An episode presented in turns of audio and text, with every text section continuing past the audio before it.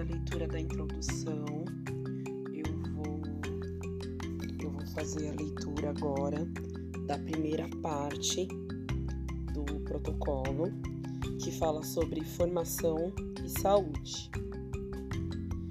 A formação respeitará as diferenças existentes na estrutura, tempos e espaços de cada etapa e modalidade da rede municipal de ensino Além disso, o público participante da formação e as responsabilidades a ele atribuídas serão objetos da formação.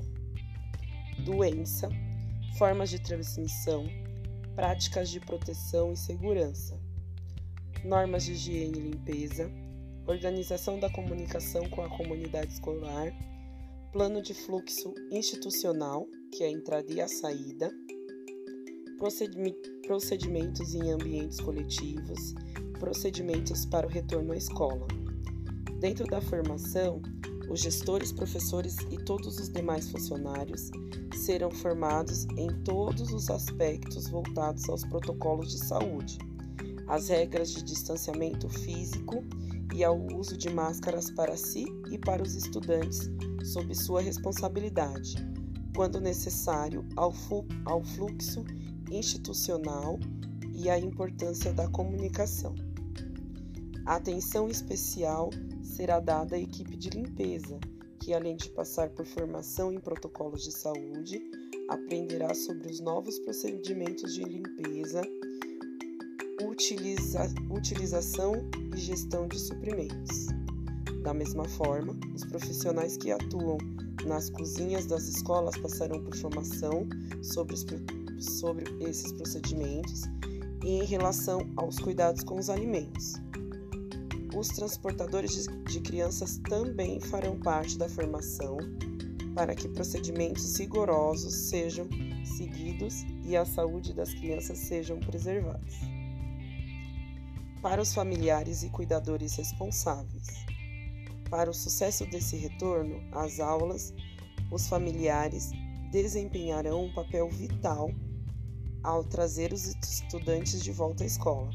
Os pais ou cuidadores serão orientados a medir a temperatura do filho antes de sair para a escola e alertados sobre, sobre a responsabilidade de cada um na segurança de todos.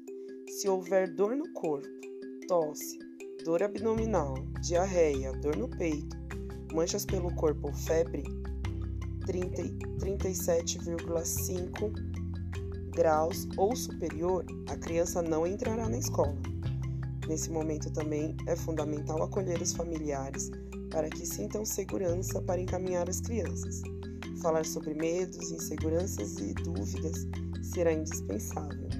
É preciso que saibam que, mais do que nunca, o trabalho colaborativo entre educadores e familiares será importante para a segurança de todos. Os familiares serão claramente informados nas semanas anteriores à abertura sobre as condições de abertura da escola, seu papel ativo a respeito no respeito às medidas de distanciamento físico, explicação para a criança, fornecimento de lenços descartáveis e etc. O monitoramento do aparecimento de sintomas na criança com uma medição diária de temperatura antes da saída para a escola. A temperatura deve estar abaixo de 37,5 graus.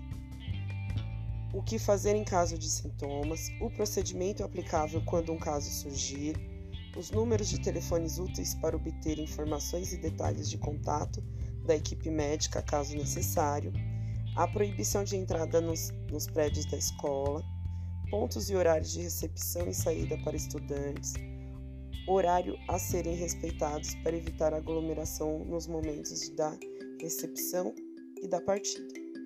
Para os estudantes, na primeira semana de aula, os estudantes receberão informações sobre o que é uma pandemia, como se transmite a doença, práticas sobre distanciamento físico, higiene das mãos e procedimentos gerais.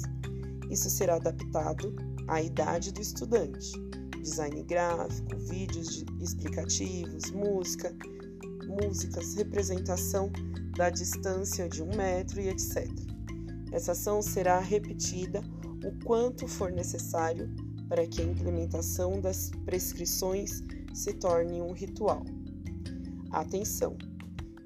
Ah, é, desculpa. Atenção especial será dada aos estudantes com deficiência para permitir que aprendam sobre os protocolos de saúde, utilizando recursos diferenciados.